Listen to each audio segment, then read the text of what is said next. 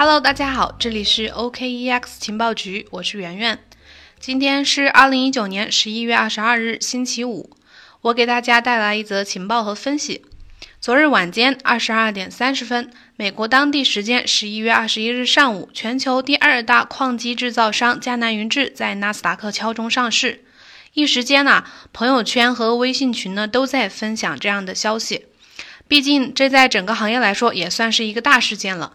我们的粉丝呢也拍来了现场的图片，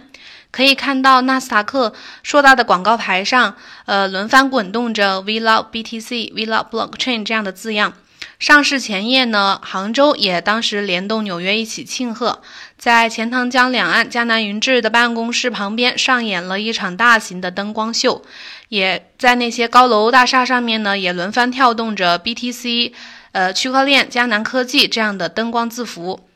据悉，迦南云智呢以每股九美元的价格呢售出了一千万份美国的存托股票，获得了九千万美元的融资。股票代码呢是 CAN。这次上市呢是由花旗集团、华兴资本和招银国际金融牵头。公司的股票呢已于昨晚正式在纳斯达克开放全球交易。初始发行价呢是九美元，开盘价是大概十二点六美元。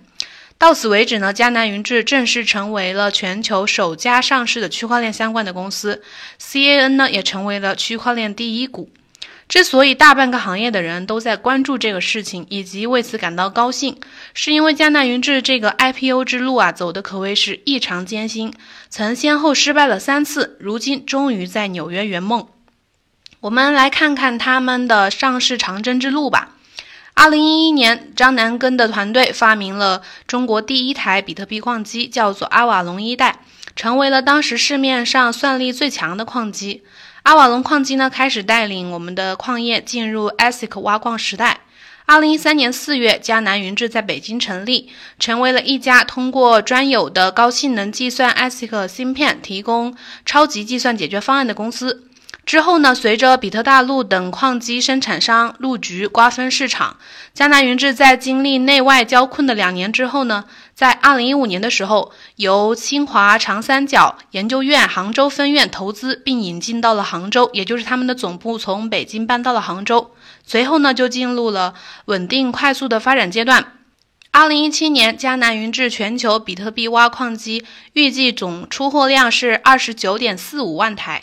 占出货量全球市场份额的百分之二十点九。作为全球第二大比特币矿机生产商，在二零一九年上半年的时候，根据某个呃权威分析机构的数据，在全球出售的比特币采矿机的总计算能力中，迦南云智占到了百分之二十一点九。从他们的收入结构来看呢，呃，公司有百分之九十九以上的收入呢，都是来自于比特币矿机和相关的销售。二零一九年上半年，江南云智区块链相关产品的销售额达到了二点八八亿，占总营收的百分之九十九点六。那么，为了寻求资本市场的认可，获得更长远的发展，步入发展正轨之后的江南云智，它从二零一六年开始在各大交易所寻求上市，但这条路江南云智走得十分艰辛，三次碰壁，屡败屡战，而今终于熬出头。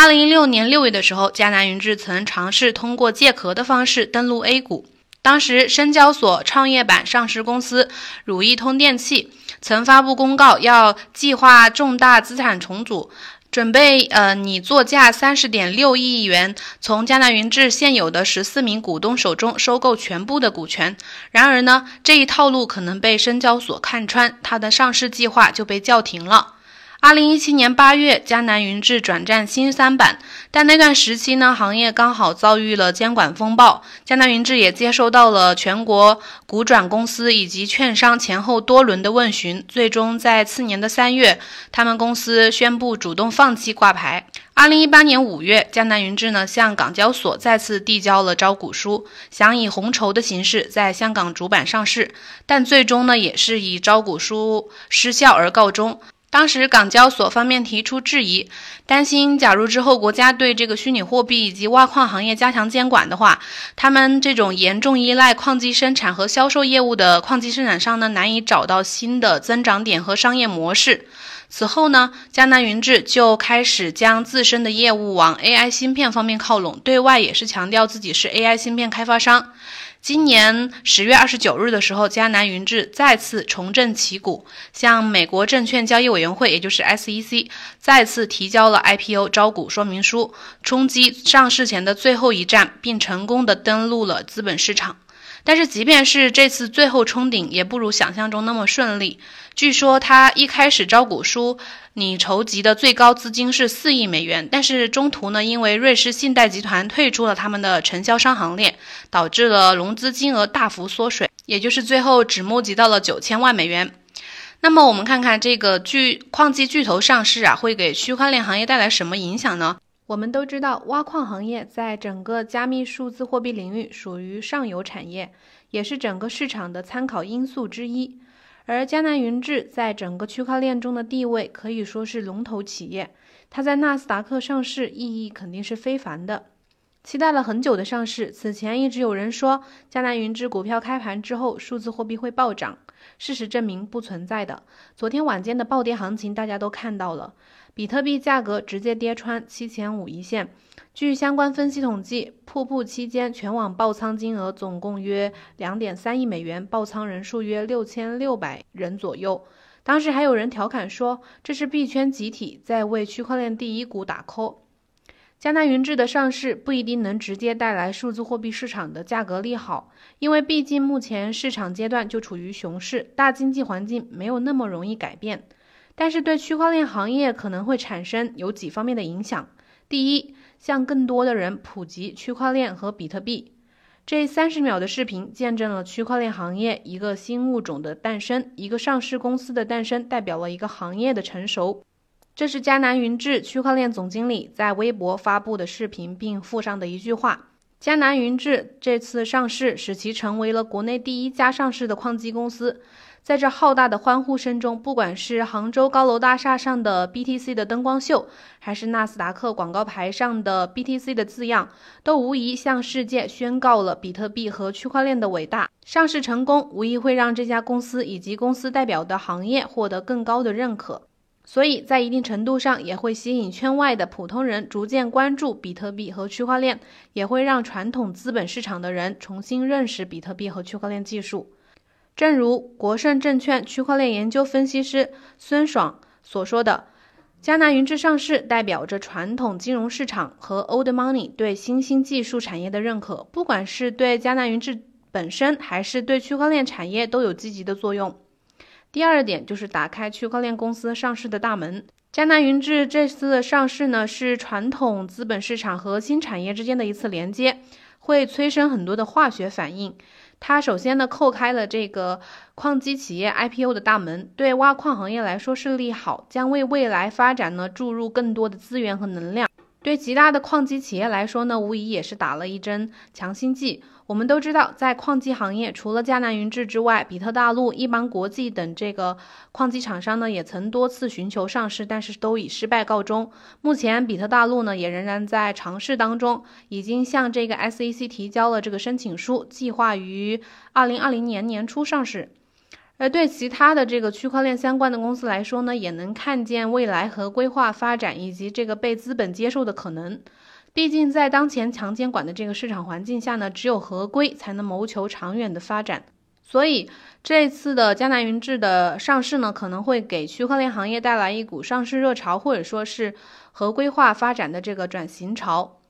那么我们前面提到，对于矿机收入占总收入百分之九十九以上的这个矿机企业来说呢，主要也是靠行情吃饭的。比特币价格的波动关系到企业的营收高低，甚至是生死。那对于呃比特币价格未来的走势，未来没有人能够准确的预测，所以矿机公司长期的这个增长点就有很大的不确定性。为此呢，迦南云智正在积极的寻求转型。在招股书中呢，他也已经将自己定性为了一家聚焦 AI 芯片研发生产的半导体公司和领先的超级计算解决方案提供商。而不是单纯的矿机生产商。张南根也公开表示，计划在三年时间内呢，努力实现这个公司的 AI 与矿机业务的收入达到一比一的目标。